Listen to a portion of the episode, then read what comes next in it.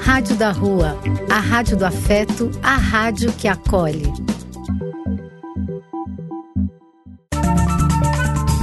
Apoio: Casa de Vó, Banho para Geral e Instituto de Políticas Relacionais.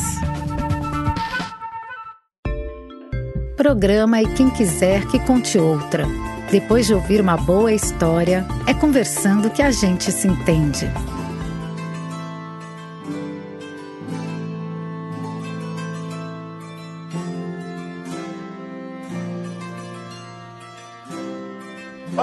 Pessoal! De novo aqui na nossa contação de histórias. De novo, eu, Carmen, que adoro ouvir e contar histórias, e a minha amiga Ruth, que, junto comigo, alimenta essa paixão pelos, pelas histórias. Uhum. Estamos aqui no nosso programa e quem quiser que conte outra. Aqui na Rádio da Rua, a Rádio da Cidadania, da espiritualidade e da magia. Diz aí, Ru. Tudo bem com você, Cá? Tudo ótimo. E hoje é comigo a bola, né? Hoje já estou sentadinha aqui, garrafinha de água, sou toda ouvidos. Nossa! Vai adiantar qual é o tema? Eu vou falar um pouquinho a respeito antes da gente começar a nossa conversa, enquanto a gente começa a nossa conversa na realidade. Um, tem... Tô toda ouvida. muito bom e muito necessário. Uh, tem, tem um tema que tem me chamado a atenção. Eu pensei assim, quer saber? Uma forma de estudar esse tema, uma forma de me sensibilizar com esse tema é trazendo aqui para nossa conversa, né? Uh, eu acho que essa oportunidade que a gente tem de refletir, trocar ideias, escutar histórias e tudo mais é, é uma oportunidade praticamente de estudo. Então, o tema que eu tô querendo me aprimorar, eu acho que é a palavra, porque eu sinto que eu ainda não tô muito boa nisso, não, mas quero ficar. O tema Esse que eu... é um grande desafio, concordo. Sim, sim, um grande desafio, não resta dúvidas. Uh, o tema que eu proponho para nossa conversa de hoje é sobre escutatória. Já ouviu esse termo? Não, eu não tinha escutado este termo, né? E aí, quando eu fui dar uma olhada, eu encontrei um texto lindo que tinha esse título, eu nunca tinha prestado atenção. E achei muito interessante. Um tema extremamente importante, principalmente nesse momento que nós estamos vivendo, é, mas difícil, hein? Então vamos ouvir, vamos conversar a respeito. Isso, vamos ouvir a história e depois a gente segue conversando. Combinado? Vamos lá, combinadíssimo.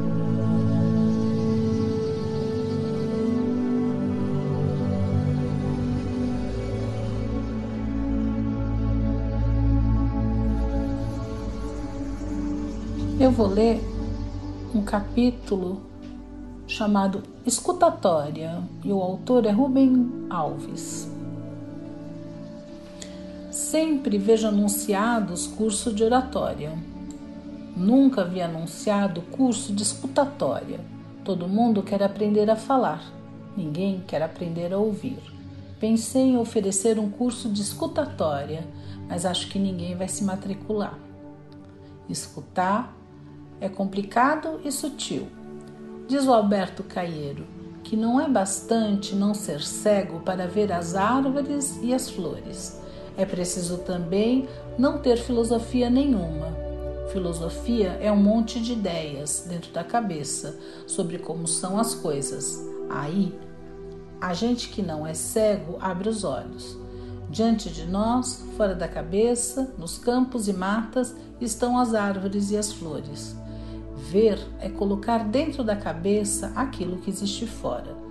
O cego não vê porque as janelas dele estão fechadas.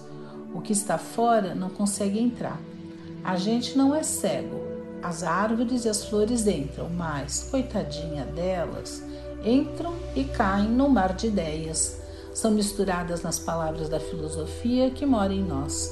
Perdem a sua simplicidade de existir. Ficam outras coisas.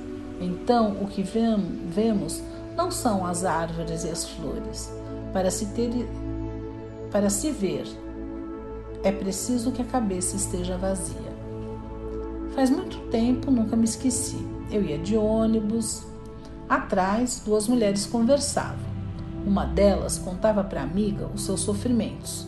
Contou-me uma amiga nordestina que é o jogo das mulheres do, que o, do Nordeste gostam de fazer quando conversam umas com as outras é comparar sofrimentos.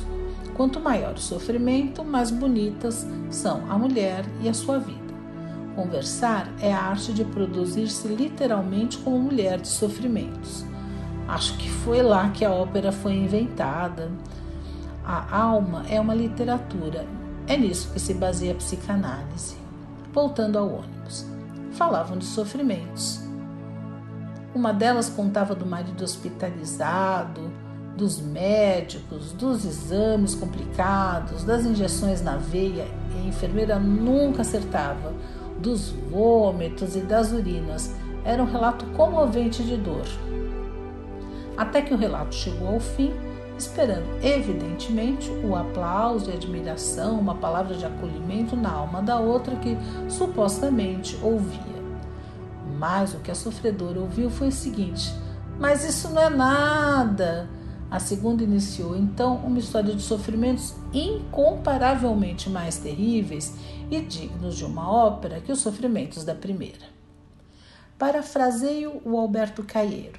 Não é bastante ter ouvidos para se ouvir o que é dito. É preciso também que haja silêncio dentro da alma. Daí a dificuldade. A gente não aguenta ouvir o que o outro diz sem logo dar um palpite melhor, sem misturar o que ele diz com aquilo que a gente tem a dizer, como se aquilo que ele diz não fosse digno de descansada consideração e precisasse ser complementado por aquilo que a gente tem a dizer, que é muito melhor. No fundo, somos como as mulheres do ônibus. Certo estava Lichtenberg, citado por Murilo Mendes, a quem não ouça até que lhe cortem as orelhas.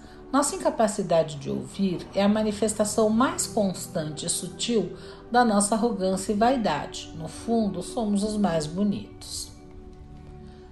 Eu tenho um velho amigo, Jovelino, que se mudou para os Estados Unidos, estimulado pela Revolução de 64 pastor protestante, não evangélico, foi trabalhar num programa educacional da Igreja Presbiteriana Americana, voltado para as minorias. Contou-me de sua experiência com os índios. As reuniões são estranhas. Reunidos participantes, ninguém fala. Há um longo, longo silêncio. Os pianistas, antes de iniciar o concerto diante do piano, ficam sentados em silêncio como se estivessem orando, não rezando. Reza é falatório para não ouvir, orando, abrindo vazios de silêncio, expulsando todas as ideias estranhas. Também para se tocar piano é preciso não ter filosofia nenhuma. Todos em silêncio, à espera do pensamento essencial. Aí, de repente, alguém fala, curto, todos ouvem. Terminada a fala, novo silêncio. Falar logo em seguida seria um grande desrespeito, pois o outro falou os seus pensamentos, pensamentos que julgava essenciais. Sendo dele, os pensamentos não são meus, são-me estranhos. Comida que é preciso digerir. Digerir leva tempo. É preciso tempo para entender o que o outro falou. Se falo logo a seguir, são duas as possibilidades. Primeira, Fiquei em silêncio só por delicadeza. Na verdade, não ouvi o que você falou. Enquanto fal você falava, eu pensava nas coisas que eu iria falar quando você terminasse sua, hum, entre parênteses, tola fala. Falo como se você não tivesse falado. Segunda, ouvi o que você falou. Mas isso que você falou como novidade, eu já pensei há muito tempo. É coisa velha para mim. Tanto que nem preciso pensar sobre o que você falou.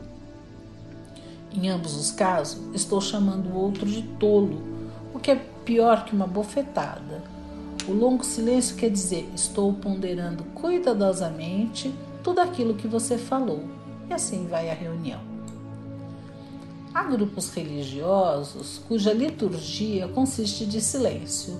Faz alguns anos passei uma semana no mosteiro na Suíça Grand Champ. Eu e algumas outras pessoas ali estávamos para juntos escrever um livro. Era uma antiga fazenda, velhas construções, não me lembro da água no chafariz onde as pombas vinham beber. Havia uma disciplina de silêncio, não total, mas de uma fala mínima o que me deu enorme prazer às refeições. Não tinha a obrigação de manter uma conversa com os meus vizinhos de mesa. Podia comer pensando na comida. Também para comer é preciso não ter filosofia. Não ter obrigação de falar é uma felicidade. Mas logo fui informado de que parte da disciplina do mosteiro era participar da liturgia três vezes ao dia, às sete da manhã, ao meio-dia e às seis da tarde. Ai, estremeci de medo, mas obedeci. O lugar sagrado era um velho celeiro, todo de madeira, teto muito alto, escuro. Haviam aberto buracos na madeira, ali colocando vidros de várias cores. Era uma atmosfera de luz mortiça, iluminado por algumas velas sobre o altar, uma mesa simples com o ícone oriental de Cristo. Os poucos bancos arranjados em U definiam um amplo espaço vazio no centro, onde quem quisesse podia se assentar numa almofada sobre um tapete. Cheguei alguns minutos antes da hora marcada. Era um grande silêncio. Muito frio, nuvens escuras cobriam o céu e corriam, levadas por um vento impetuoso que descia dos Alpes. A força do vento era tanta que o velho celeiro torcia e rangia, como se fosse um navio de madeira no mar agitado. O vento batia nas macieiras nuas do pomar e o barulho era como de ondas que se quebram. Estranhei. Os suíços são sempre pontuais, a liturgia não começava e ninguém tomava providências. Todos continuavam do mesmo jeito, sem nada a fazer ninguém que se levantasse para dizer: Meus irmãos, vamos cantar o hino. Cinco minutos, dez, quinze. Só depois de vinte minutos é que eu, estúpido, percebi que tudo já se iniciara vinte minutos antes. As pessoas estavam lá para se alimentar de silêncio. E eu comecei a me alimentar de silêncio também. Não basta o silêncio de fora, é preciso o silêncio de dentro ausência de pensamentos. E aí, quando se faz o silêncio dentro, a gente começa a ouvir coisas que não ouvia. Eu comecei a ouvir. Fernando Pessoa conhecia a experiência e se referia a algo que se ouve nos interstícios das palavras, no lugar onde não há palavras. E música, melodia que não havia e que, quando ouvida, nos faz chorar. A música acontece no silêncio. É preciso que todos os ruídos cessem. No silêncio abrem-se as portas de um mundo encantado que mora em nós. Como no poema de Mallarmé, a catedral submersa que Debussy musicou, a alma é uma catedral submersa no fundo do mar. Quem faz mergulho sabe, a boca fica fechada. Somos todos olhos e ouvidos. Me veio agora a ideia de que talvez essa seja a essência da experiência religiosa, quando ficamos mudos sem fala. Aí, livre dos ruídos do falatório e dos saberes da filosofia, ouvimos a melodia que não havia, que de tão linda nos faz chorar. Para mim, Deus é isso, a beleza que se ouve no silêncio.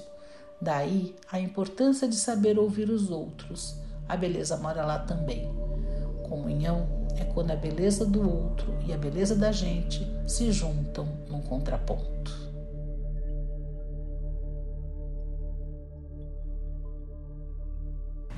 Gostou do texto? Esse texto é maravilhoso, Ru. Esse texto é maravilhoso. e, e ele põe um, um desafio, porque é, às vezes eu sinto que nós somos seres muito mais falantes do que ouvintes. Uhum. Só que se você não, não ouve, muitas vezes a sua fala fica desconectada do momento, do que o outro é, gostaria de ouvir, é, mas sinto que nós somos muito mais falantes do que ouvintes. É. E, e, esse texto nos, nos puxa a orelha com relação a isso, né? Sem dúvida. Eu fico aqui pensando, porque depende muito da qualidade da comunicação que você quer. Tem gente que às vezes fala meio que para ou só para desabafar ou só para ocupar espaço. Nesses casos não tem escuta nenhuma. A pessoa simplesmente fala, ela não quer ouvir. Ela quer meio que pôr para fora.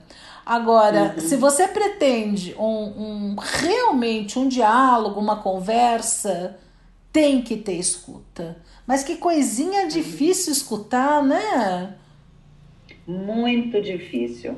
Eu, eu lembrei, é, ouvindo o texto do Rubem Alves, à medida que você lia, eu lembrei de um livro que eu li no final da década de 90 e que eu adorei e falei muito sobre ele e o livro se chama A Arte Perdida de Curar, hum. escrito por um médico, um cardiologista, que foi quem, quem criou o desfibrilador cardíaco.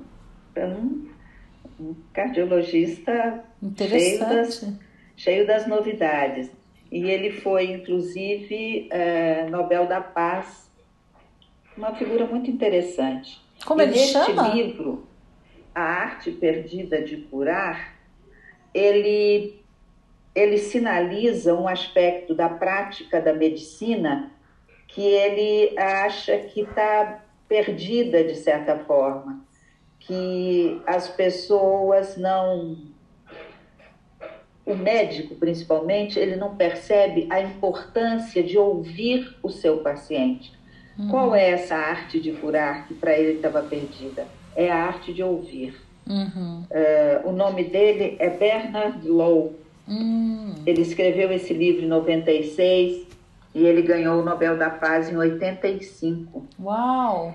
É, esse é um, é um livro que, quando eu li, eu fiquei tão fascinada que eu dei de presente para alguns médicos, amigos meus.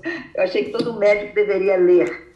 Né? Nossa, que interessante. E ele fala dessa dificuldade principalmente por parte do médico, que é a área dele, a dificuldade da escuta.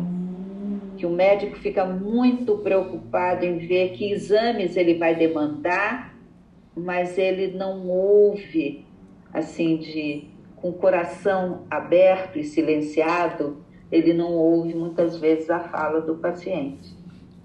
E eu fico pensando um, como ele consegue fazer um bom diagnóstico, até mesmo para pedir os exames, se ele de fato não escutou. Teve, teve um episódio tão curioso na minha vida a esse respeito. A gente tinha uma casa na praia, a família toda lá. E uma vez, eu tenho uma tia que é viva até hoje, uma pessoa extremamente incisiva. Quando ela resolve uma coisa, é. E, pois é. E, e ela teve um mal-estar e pediu que a gente levasse ela então ao, ao hospital dessa cidade de praia. Levamos. Ela cismou, a gente tinha comido muitos frutos do mar e coisas fritas, que não é muito o, o hábito alimentar dela. Então ela cismou que ela estava com uma intoxicação alimentar eram sintomas que até poderiam fazer sentido. Mas ela chegou no médico e ela falou: Estou com intoxicação alimentar. ela já chegou diagnosticada. Sim. Ele, provavelmente dando um plantão, num feriado, jovenzinho, uma senhora tão incisiva, tão determinada, ele não, não, não quis ouvir lá mais, né? Sair dessa primeira fala ele não, não se interessou por mais coisas. Se a senhora está dizendo, vou tratá-la como intoxicação alimentar e e medicou para isso. e ela não melhorou. Então ela precisou voltar ao, ao hospital e passar com outro médico que era um pouco mais seguro de si e fez mais perguntas, escutou-a mais por um tempo. Na realidade, ela estava com erisipela, não era era uma infecção que dá ou, alguns sintomas meio semelhantes. Mas como ela veio com aquela primeira fala, ele só escutou isso. Ele, sabe, uma, uma escuta muito superficial. Porque escutar não é ficar nesse primeira coisa que a pessoa fala. Tem que entrar um uhum. pouquinho mais profundo, tem que sair da superfície. Nesse texto do Rubem Alves, ele fala uma coisa, ele traz um trecho de um poema do Alberto Caeiro, uhum. que é, força gente a uma reflexão que eu acho muito importante, que diz, não é bastante ter ouvidos para se ouvir o que é dito. Uhum. É preciso também que haja silêncio dentro da alma. Sim. Não é? Então a, a escuta, ela sempre vem muito ligada ao silêncio, porque para ouvir a gente precisa silenciar internamente, que é uma coisa difícil. Uhum. Não é? É. É uma coisa difícil. E é, e é, com, e é complexa, né? Um, existe também uma, uma maneira além para analisar o que acontece quando a gente escuta. Para escutar de fato, a gente precisa fazer renúncias, né? Uh, a primeira renúncia que a gente precisa fazer é renunciar de si mesmo. A gente só escuta uhum. genuinamente se a gente não julga, se a uhum. gente não entra com os nossos preconceitos, com as nossas verdades, com as nossas opiniões. Se não, são dois monólogos, né? Não tem escuta. Outra renúncia que a gente faz é. A gente tem que ter uma humildade sincera uh, ah, para escutar sem dizer, ah, isso tá certo, tá errado, olha, isso é mais certo que aquilo, isso, uh, isso é mais errado que aquilo outro, né? Um, a gente tem que abrir mão para escutar genuinamente de, de poder. Eu sei mais, uhum. uh, o que você fala é mais ou menos importante. E a terceira renúncia que a gente precisa fazer para realmente escutar é renunciar ao medo.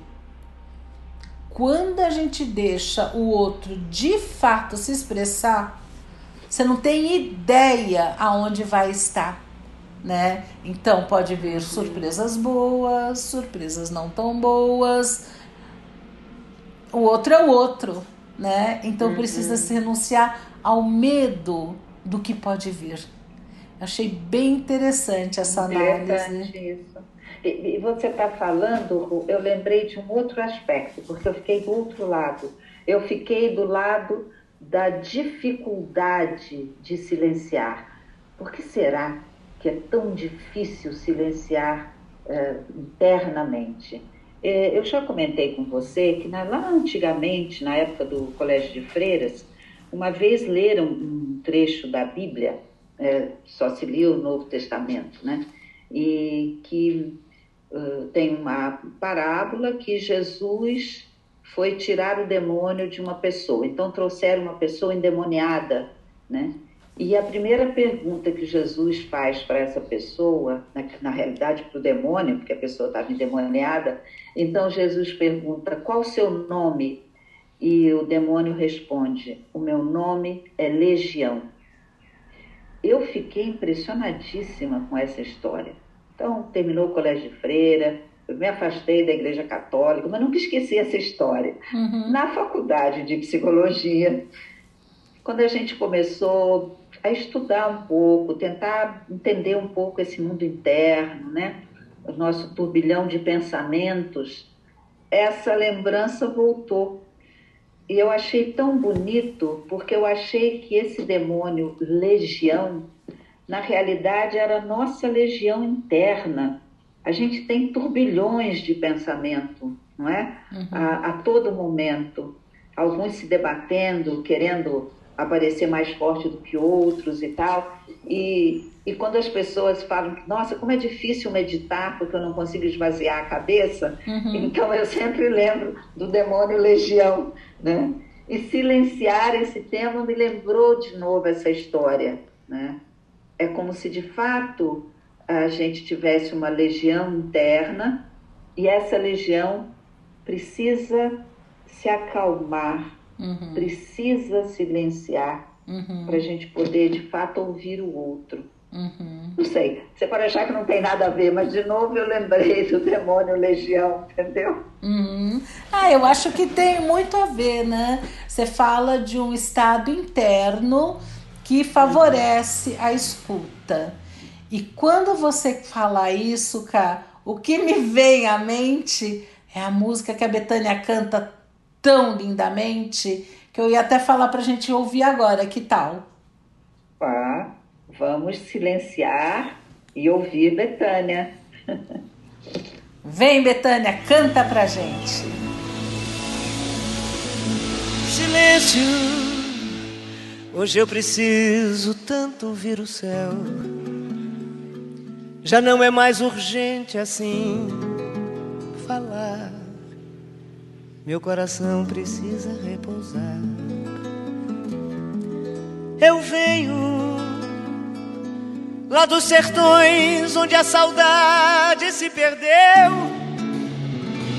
daquela estrada empoeirada que doeu, feito uma flor que resistiu, assim sou eu.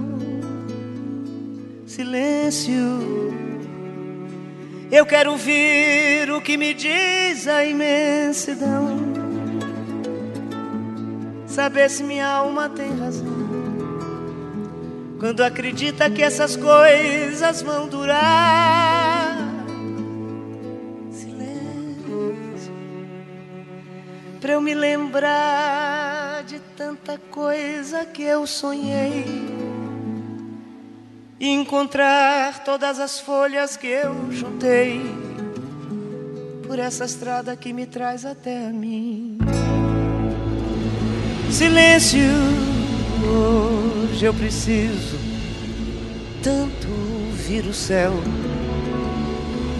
Já não é mais urgente assim falar. Meu coração precisa repousar eu venho lá dos sertões onde a saudade se perdeu, daquela estrada empoeirada que doeu, feito uma flor que resistiu, assim sou eu. Silêncio. Quero ouvir o que me diz a imensidão saber se minha alma tem razão. Quando acredita que essas coisas vão durar. Silêncio, pra eu me lembrar de tanta coisa que eu sonhei e encontrar todas as folhas que eu juntei por essa estrada que me traz até a mim. Sabe, Ru, eu pensando sobre silêncio, sobre escuta, uh, eu me lembrei de um artefato indígena que eu trouxe uma vez daquele Museu do Índio Americano, em Nova York. Uhum. Eu vi aquele artefato enfeitado com uma peninha, assim, interessante, como se fosse um, uma, uma madeirinha assim, toda enrolada num couro, bonitinha e estava escrito, tinha um papelzinho explicando o que era, o bastão da conversa. Ah, é? Como que aí funciona? Eu, aí eu falei, mas como assim? O que é isso? E aí eu fui ver que é uma tradição de índios americanos, quando se reúne o conselho, né? a, a conversa se dá seguindo esse bastão. Quem tem o bastão em mãos tem o direito à palavra. Pode falar o que quiser, quanto tempo quiser. Os outros escutam. Há quanto você tempo não quiser? vai interferir, você não vai argumentar, você não vai discordar. O bastão não estando com você, você apenas ouve. Uhum. À medida que o bastão vai rodando pelo círculo, vai passando de mão em mão, quem quiser falar, pega o bastão e, e fala, né? Uhum. E eu achei aquilo tão interessante e eu até levei na escolinha, mostrei para as crianças, para as professoras e para as crianças maiores, dos seus cinco anos, foi muito interessante como eles lidaram com esse bastão, Hum. porque a criança tem um movimento de querer falar todos ao mesmo tempo. E quando um traz uma ideia, o outro imediatamente vem e tal. Então, é- era difícil silenciar, ouvir o outro. E aquela coisa concreta na mão, aquele bastão, ajudava o grupo a fazer isso. Foi muito bonitinho de ver. Né? Nossa, que E aí eu lembrei desse bastão e fui dar uma olhada se eu encontrava mais alguma coisa a respeito dele. Uhum. E, e eu, achei um dos nomes que deram era é, Talking Piece, a peça da fala, né? E que você pode traduzir também por. Em português não dá para fazer esse jogo, mas em inglês dá. Você pode traduzir também por Talk in Peace Ah, falar em paz. Você está entendendo? Sim. Isso eu achei, achei bonito. E aí, quando eu procuro o bastão, ô você avisa aí a Mafalda que ela não está com o bastão da conversa. Sou eu que estou falando. é. Antes a gente vai ter que explicar direitinho para ela como funciona esse bastão. É capaz dela mastigar o bastão da conversa, Com muito bem. gosto. Então, é, eu fui dar uma olhada, o que mais que eu encontrava a respeito do, do bastão da conversa. E eu achei uma coisa que, que eu não, não sabia. Veja que curioso. Hum. Ah, eu descobri que antes dos europeus chegarem na América, quando estavam só os, os nativos, né, Uhum. eh, vivendo no Canadá, Estados Unidos, ah, havia umas cinco ou seis tribos na fronteira, ali nos Grandes Lagos, na fronteira do Canadá com os Estados Unidos, que estavam sempre brigando. E, e parece, eles contam a história de que um dia apareceu um homem sábio, né? um dos velhos de uma das tribos, que era um homem sábio, ele sugeriu que eles sentassem, os guerreiros de todas essas tribos beligerantes, né? Eram tempos difíceis, de escassez de alimento, então você conseguia um pouco de comida para o seu grupo, o outro vinha, te invadia, roubava e tal, era um caos. Uhum. E aí esse velho sábio sugeriu que eles se sentassem e só levantassem dali quando eles conseguissem uma solução de convivência harmônica entre eles. E eles fizeram isso ao redor de, de uma árvore, né? E, e eles conseguiram, depois de um tempo, uma forma, estabelecer regras que, que faziam com que eles conseguissem conviver uns com os outros sem abandonar a sua língua, os seus costumes, conviver de uma forma respeitosa. Uhum. E isso mais tarde ficou conhecido pelos historiadores como a Conferência Iroquesa, a Conferência dos Índios Iroqueses. E aí o que eu achei interessante é que parece que um dos, dos pais né, da, da nação americana, ele, o Benjamin Franklin, ah, ele é considerado um dos pais fundadores né, da, da democracia dos Estados Unidos, quando ele estava trabalhando na primeira Constituição americana, montando aquela federação, né, cada estado com sua autonomia, que ele se baseou nessa confederação dos nativos americanos. Hum. E, e como é que ficaram sabendo isso? Porque encontraram registros dele numa antiga biblioteca dele, e eu até trouxe aqui porque é interessante a fala dele que, claro, carrega os preconceitos da época, uhum. mas mostra onde nasceu essa ideia dessa federação dos Estados Unidos. Cada estado com os seus valores, seus princípios. Né? Ele escreveu o seguinte: se seis diferentes tribos de índios selvagens conseguiram formar uma federação dessas, não deve ser impossível conseguir formar um Estado federativo com dez ou mais colônias inglesas. que horror. Ele escreveu isso em 1754. Que coisa. Olha só que coisa. Então, o reconhecimento né, de, uma, de um procedimento, de um modo de convívio desenvolvido por tribos nativas que eram beligerantes, mas ele faz questão de dizer, de dizer se os selvagens conseguiram fazer isso, por que, que nós não conseguiremos? Pois é, mil, 1700 e quanto? E 54. pois é, faz tempo, né? E é impressionante porque eu acho que nós, os entre aspas, não selvagens, estamos com essas questões até hoje. Até hoje. Um, tem um livro bem interessante, bem conhecido, chamado Comunicação Não Violenta. O autor é Marshall Rosenberg. Ele é muito conhecido esse livro e a partir daí criou-se muitas coisas a respeito, mas o, o, o importante que eu acho importante trazer aqui é que o primeiro aspecto da comunicação não violenta é a escuta. Né? Uh, ou seja, o que, que eu quero dizer com isso?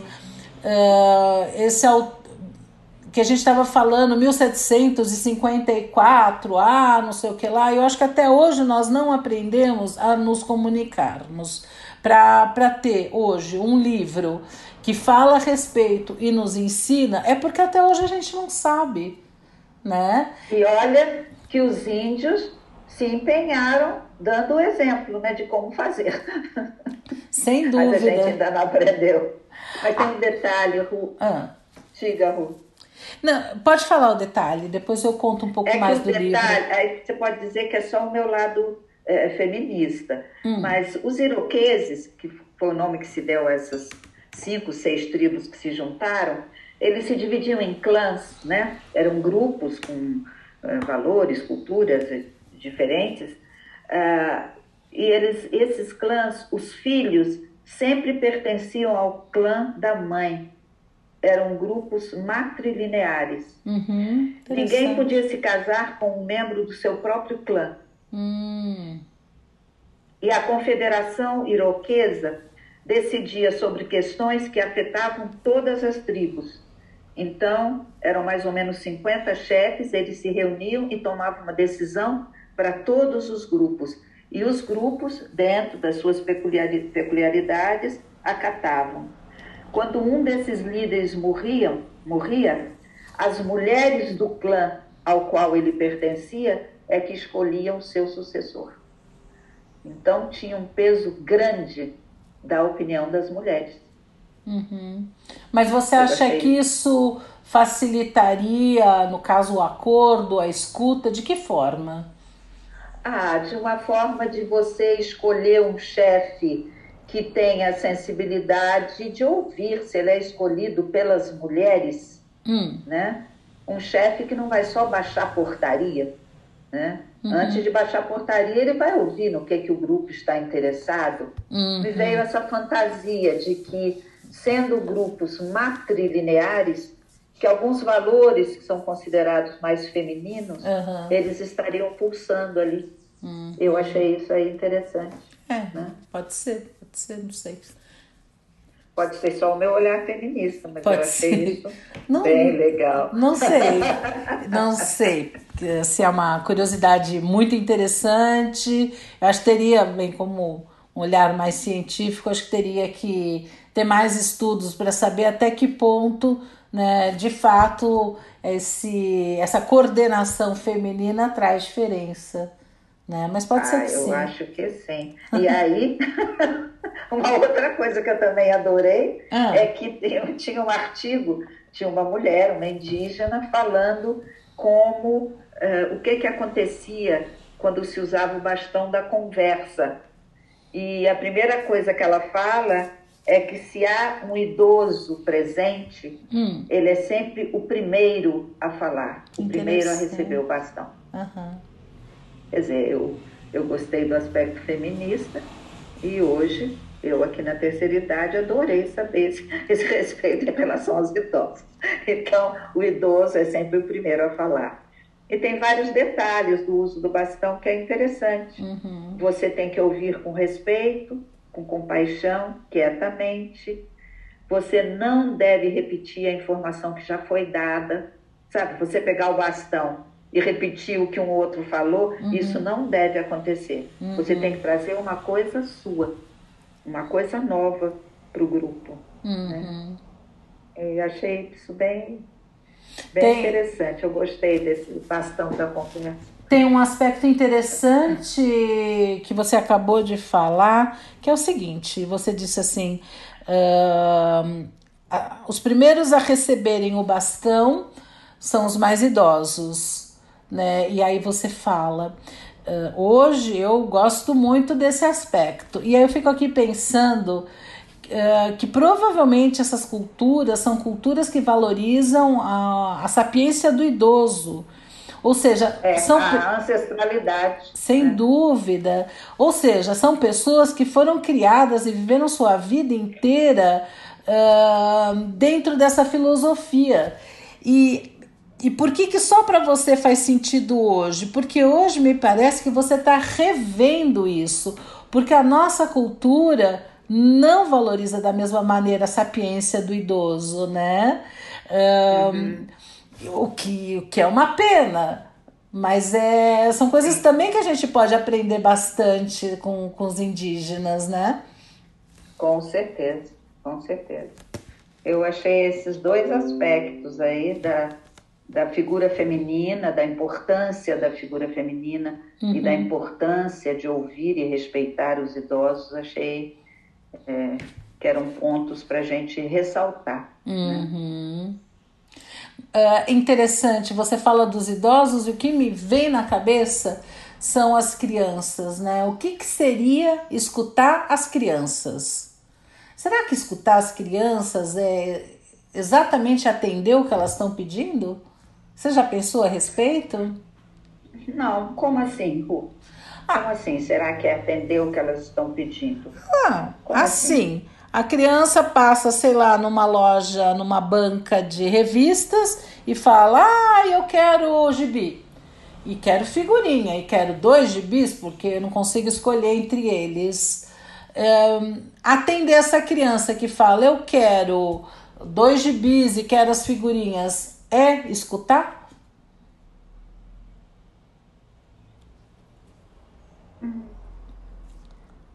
Olha, vai depender muito de, de como você considera a questão do consumo ou a questão do, de querer coisas, né?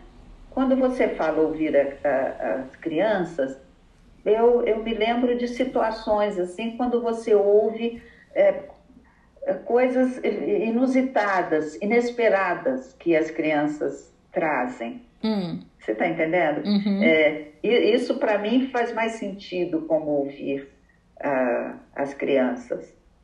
É, eu acho que eu comentei com você uma vez que a professora, eu estava ouvindo a professora trabalhar com uma turma de 5, 6 anos sobre o dia do índio, e um menino virou e falou: Ah, o índio, para namorar, não precisa tirar a roupa, porque ele já é pelado. que ótimo! E aí eu ouvi aquilo, eu achei tão interessante, porque tinha tantas coisas nessa fala. Uhum. Né? Tinha a percepção dele de, de como é o nosso índio, né? de que forma ele se veste ou se desveste. Tinha a, a fantasia dele de como é o namoro, o que, é namorar. Uhum. Tinha tanta coisa, você entendeu? Uhum. Eu acho que ouvir as, as crianças, para mim, é meio por aí. Quando vem alguma coisa meio inusitada, que te. que é até provocativa para você, entendeu? Uhum. É, eu, eu, te contei que outro dia uma professora trabalhou com um grupo de quatro anos uhum. sobre sistema solar, uhum. meio para desenhar e tal, e se divertir e tal com o Sol e os planetas.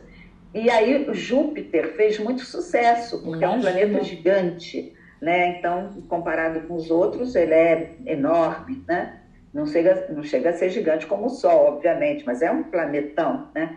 E aí uma criança trouxe um bilhete para a professora no dia seguinte, que ela falou, nossa, me trouxe um bilhete, quem te ajudou? Ele falou, minha mãe. Eu falei para ela e ela escreveu para mim. Uhum. E o bilhete dizia, Fátima, eu te amo até Júpiter. que ótimo! Eu achei, eu achei uma coisa maravilhosa, maravilhosa. Ela falou, nossa, mas Júpiter é muito longe. Ele falou, pois é, veja como te amo. é, você está contando exemplos de relatos infantis, né? Uh, muito interessantes, muito ricos. Uh, realmente assim deixar a gente sem palavras né é que o, o ponto que eu gostaria de trazer é que às vezes a gente confunde escutar com atender pedidos né é escutar não é exatamente isso, né? Exatamente. uhum. Muitos pais têm dificuldade em escutar os seus filhos porque eles acreditam que para escutar essas crianças significa em concordar com tudo né? Eu dei o uhum. exemplo, sei lá, numa banca de jornal, ou pode ser, uh, sei lá, qualquer outro desejo que os pais acreditam que deva ser atendido. Escutar a criança não é isso. Algumas vezes, você mesmo escutando o que ela quer, você vai dizer amorosamente que agora não vai ter, agora que não vai ser, uhum. né? Então, muitas vezes, escuta não quer dizer concordo completamente. Então, Cá, eu vou apresentar aqui para você e para todo mundo, uh, vou dizer assim, um resuminho né, do, do livro do Marshall, Comunicação Não Violenta.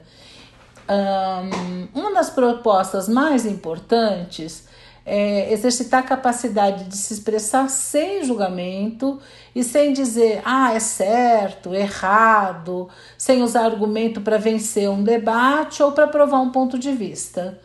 Um, o que é colocado é que quando você está preocupado em, sei lá, provar o seu ponto de vista, a gente não ouve o, a opinião do outro, a gente fica só contra-argumentando, né?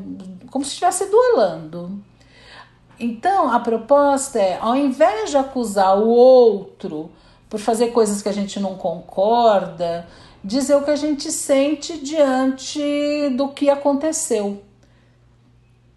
Em vez de você ficar acusando o outro, ah, você foi egoísta, você foi agressivo, que provoca no outro uma. Ele fica se defendendo, se justificando, ou fica culpando outras coisas. Né? Um, o autor considera que é muito mais construtivo dizer que, olha, naquela circunstância, naquela situação em que aconteceu isso, ou que você fez aquilo, eu fiquei triste, eu fiquei angustiado, eu fiquei, sei lá, me senti desrespeitado. E com isso a gente mostra a nossa humanidade e as consequências da ação de um sobre o outro. E, e ele acredita que isso que, que possibilita uma aproximação. Quando a gente explica o que a gente sente, a gente possibilita o outro rever suas atitudes, se ele não quiser nos magoar, né? E com isso, quem sabe, se ele quiser, se ele tiver intenção, se ele também estiver praticando a comunicação não violenta, a gente está dando oportunidade para que o outro também fale sobre as emoções que estavam dentro dele, que o levaram a praticar determinadas coisas. Tem gente que, quando ouve dizer acerca da comunicação não violenta, fica pensando: ah, isso aí não vai dar certo, é para você se calar, é para você dar outra face. Mas a proposta não é essa, não. Não é ficar calado assim quando houve ofensa, agressão. É muito pelo contrário, é você comunicar de forma muito honesta, de forma muito transparente uh, além dos fatos, ou seja, o que você sentiu. Vou dar um exemplo. Ao invés de dizer, você me deixou esperando por horas, você vira para a pessoa e fala, quando você não apareceu, eu me senti abandonado, foi, foi muito duro para mim aquele momento. Né? Com isso você consegue uma comunicação muito mais eficaz do que ficar acusando. E ao invés de entrar em ressentimento, né, você está contando o que está dentro de você e o outro tem a oportunidade de ver. Bem, dá para perceber que o princípio da comunicação não violenta não é muito fácil, depende de vontade, disposição, um desejo de melhorar e desejo de melhorar as relações, ou seja, dá trabalho, mas vale a pena. Um, a proposta do Marshall são quatro passos. O primeiro, observação. Já começa ficando difícil, parece fácil, mas não é. Como é difícil você simplesmente observar uma situação sem fazer nenhum julgamento, né? Um, aí começa o primeiro exercício. Observar sem avaliar, sem julgar, sem dizer se está certo ou não, uh, só observar o que está acontecendo. O segundo passo é entender o sentimento. Qual o sentimento que aquela situação observada no passo anterior provoca dentro de você? E a seguir, outra coisa que também não é fácil, é difícil, mas é super importante, é colocar um nome para esse sentimento que você tem. Né? Se você teve mágoa, se você teve medo, se você ficou feliz, se você teve raiva. Só que o que acontece quando a gente expressa o nosso sentimento, de uma certa maneira, a gente fica vulnerável. Só que não tem jeito de se comunicar e melhorar a comunicação sem uma certa vulnerabilidade. Terceiro passo: necessidade. Então, quando você compreende qual o sentimento que foi despertado pela observação, você precisa olhar para dentro de si para reconhecer quais as necessidades ligadas a esse sentimento. O, o Rosenberg ele fala que quando alguém expressa suas necessidades, há uma possibilidade maior que elas sejam atendidas e que a consciência desses três componentes vem de uma análise pessoal clara e honesta. Aí a gente chega no quarto passo, que é o pedido, né? De você fazer uma solicitação específica. Tem gente que acha que, ah, mas a pessoa tem que adivinhar o que eu quero, senão não tem graça. Ah, se, se não é espontâneo, não tem valor, mas o pedido precisa ser feito. O outro não tem bola de cristal. Então, se existe o pedido, existe alguma chance disso acontecer. Se não é feito o pedido, a chance de que aquilo aconteça é muito pequenininha. Vou dar um exemplo. Uh, Maria, quando você grita comigo no ambiente de trabalho, grita comigo no ambiente de trabalho. É observação. Como eu me sinto? Eu me sinto diminuído, sinto irritado, esse é o sentimento, né? Uh, qual que é a necessidade? Eu preciso sentir que sou respeitado e que os meus colegas querem me ajudar a me desenvolver. Então, essa é a minha necessidade. Vamos ao pedido.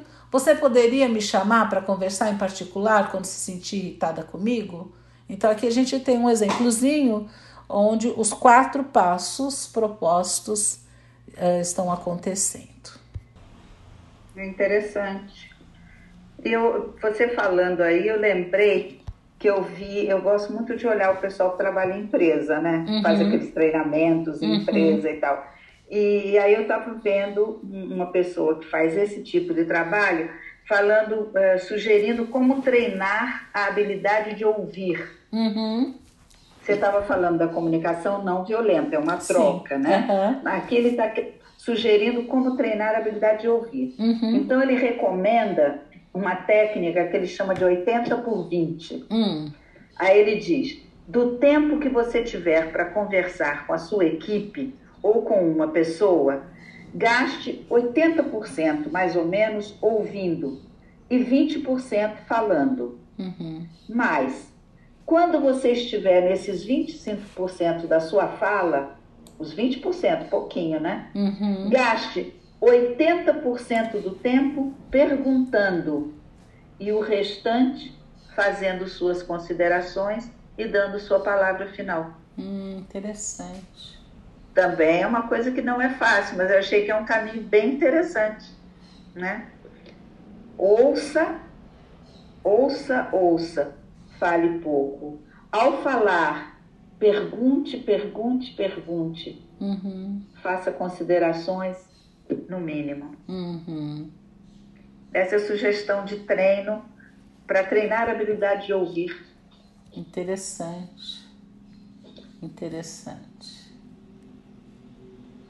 Quando eu li isso, eu lembrei da, daquela música linda do Gil, Se Eu Quiser Falar com Deus. Uhum. Lembra? Sim. Que uma das, um dos versos ele fala isso, né? Se eu quiser falar com Deus, tenho que ficar a sós, tenho que apagar a luz, tenho que calar a voz. É bonito. É bem puxando para dentro mesmo, né? Uhum. É, você falou de Gilberto Gil, eu me lembrei dos orixás. Você sabe que um dos orixás, todos os orixás, eles têm as suas saudações, nessa né? forma que a gente uh, os cumprimenta, né? Vamos dizer assim. E um dos orixás, o cumprimento dele é silêncio. Você já ouviu falar disso? Eu já ouvi falar, mas por favor, conte, que é lindo. É. Um, é o Baluaê, também chamado como Senhor da Terra. A saudação é a Totô, que significa silêncio, a Totô ou Baluaê. E por que silêncio? Né? Acho que a gente tem que contar um pouquinho da história dele. O Baluaê uhum. era um, um orixá que foi rejeitado já ao nascimento. Né? A mãe dele não sabia o que fazer com ele, rejeitou e ele acabou sendo criado por Iemanjá, que não era a mãe, vamos dizer, biológica, mas foi quem o criou. E ele tinha hum, bexigas, ele tinha uma doença na pele, né? Uh, então, a vida toda ele tem essa história de, de ser rejeitado, de ser deixado de lado, de se esconder e tudo mais, né? Se bem que na, na, na mitologia né, dos orixás, num determinado momento, essas bexigas, né, elas se transformam em pipocas e elas pulam todas do corpo dele. E uh, essa, essa mudança, essa transmutação da bexiga em pipoca que é a chave do negócio, né? Porque é, ele é quem faz a transmutação, né? Ele é o chamado orixá das passagens. Ele transmuta de um plano para outro, de uma dimensão para outra, e mesmo do espírito para a carne e da carne para o espírito. E por que, que ele pede silêncio? Porque só no silêncio que a gente pode encontrar o caminho de fazer essa transmutação. Então, por isso. É lindo, né? Esse, acho esse orixá muito, muito lindo. A Tutu o Baluaê. É lindo. Eu não sei, para quem não, não sabe assim da figura do Baluaê, é, eu vou dar um detalhe e todo mundo vai saber de quem se trata. É uhum. aquele orixá que ele vem coberto com as palhas. Uhum. Você não vê o rosto dele ou o corpo dele, uhum. ele, ele, é coberto com as palhas, uhum. né? E isso sempre me remeteu a essa coisa para dentro, essa uhum. coisa que silencia, né? Uhum. Eu não sei se você lembra, no começo da pandemia, eu recebi um vídeo muito bonito. Eram pessoas é, vestidas como orixás e, e entidades e ninguém falava nada. Simplesmente começava com a pessoa cobrindo o atabaque e aí aparecia o rosto da pessoa, ela fazia o um movimento de silêncio, o dedo uhum. na na ponta da, na frente da boca, né? Uhum. E aí todos os orixás iam aparecendo e todos eles fazendo esse movimento de silêncio. Eu achei tão forte aquilo. Uhum. A gente estava no começo de uma pandemia, ainda sem saber muito bem o que viria, uhum. todo mundo muito assustado. Então aquilo, aquele vídeo veio como se fosse um convite, assim, ó. Uhum. Olhe para dentro, né? É, Olhe para dentro. E, e a gente é. Pode pegar também outro aspecto dessa história do Baluaê, né? Que, veja, imagina uh, um orixá barra pessoa, né? Porque nas histórias é como se eles fossem pessoas, né? Coberto de palha, escondido. Num bando de gente, várias mulheres, ou seja, muita fofoca, muito diz que diz, que muita maledicência. Por que, que será que ele está escondido desse jeito? Porque ele se escondia para não se mostrar, né? etc, etc, etc. Um diz que diz, com fala-fala, tarará, tarará, tarará, né? Uh, e tem um outro aspecto que é o seguinte: se a gente ouve muito esse barulho da fofoca, do julgamento, da maledicência, a gente se afasta das coisas realmente importantes. Uhum. Mafalda. Mafalda, a Totô.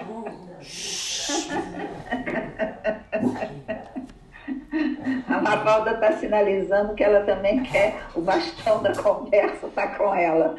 Pois é, pois é. Carmen, Olha, eu... achei interessante você ter trazido essa figura do Baluaí, muito linda. Acho que a gente pode é, terminar essa conversa nesse ritmo de Atotô Obaluaê, uhum. silêncio, olhe para dentro, né? Isso, e, e eu acho que você tem até uma música para a gente encerrar o programa com chave de ouro. Tem uma música muito interessante que chama Silêncio, que é do Arnaldo Antunes. Hum. Eu acho que valeria a pena a gente, a gente ouvir. Com tá certeza, bom? com certeza. Terminamos por hoje, Lu? Sim, terminamos por hoje. E quem quiser? Que conte outra. Até a semana, Ru. Tchau.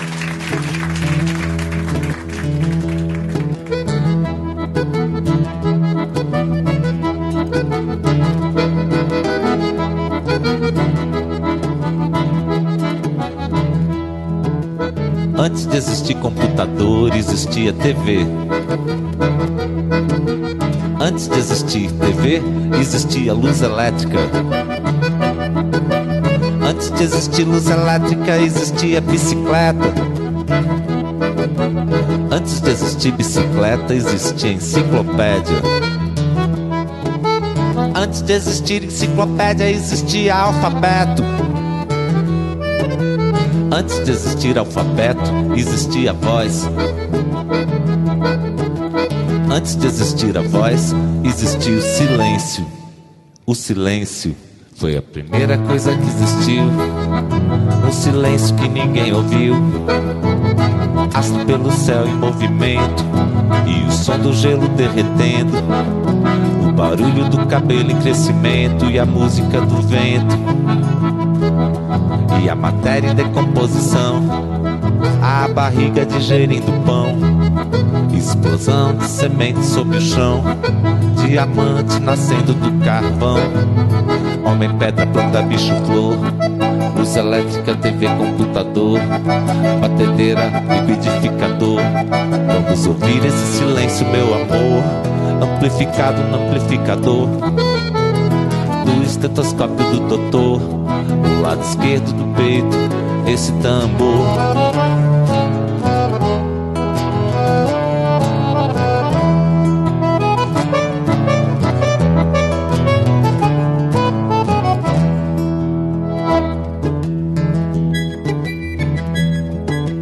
Antes de existir computador, existia TV e antes de existir TV, existia luz elétrica.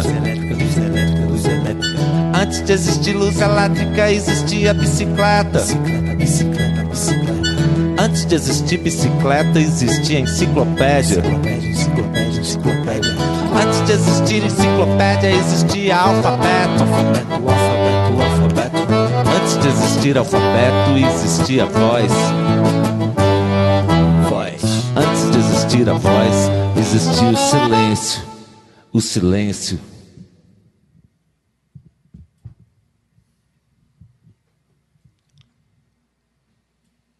Se você disser que eu desafino amor,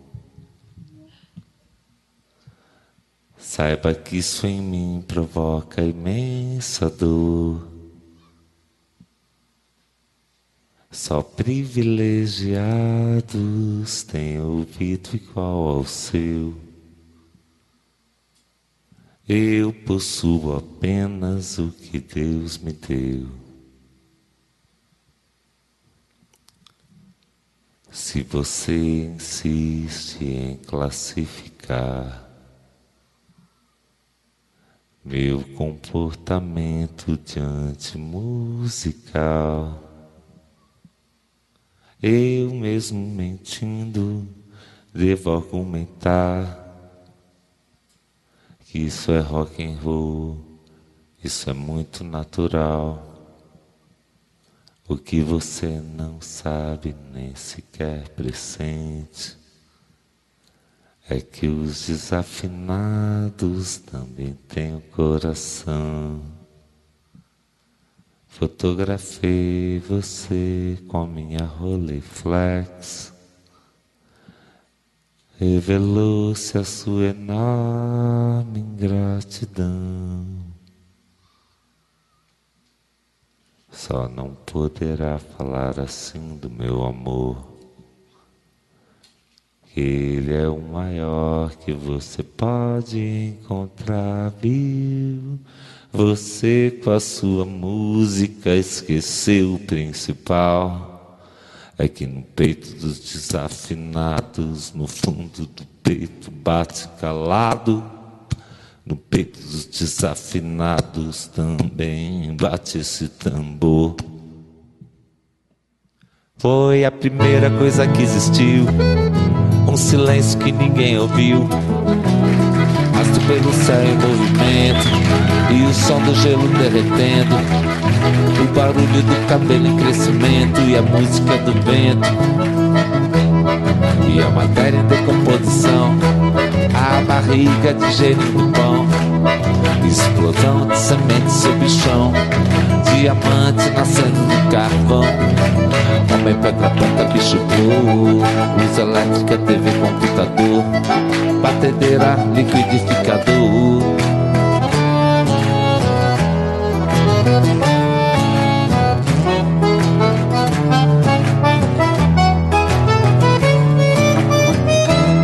Vamos ouvir esse silêncio, meu amor, amplificado no amplificador.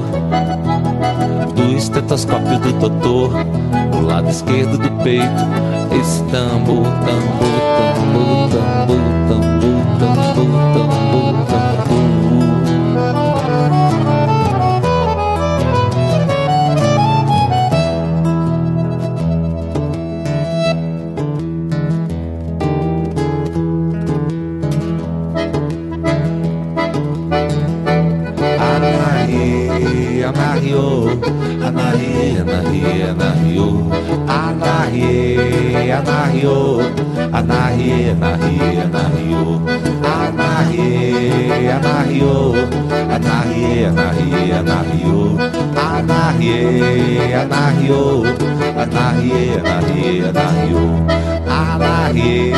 anahiô, anahi, anahi, anahiô.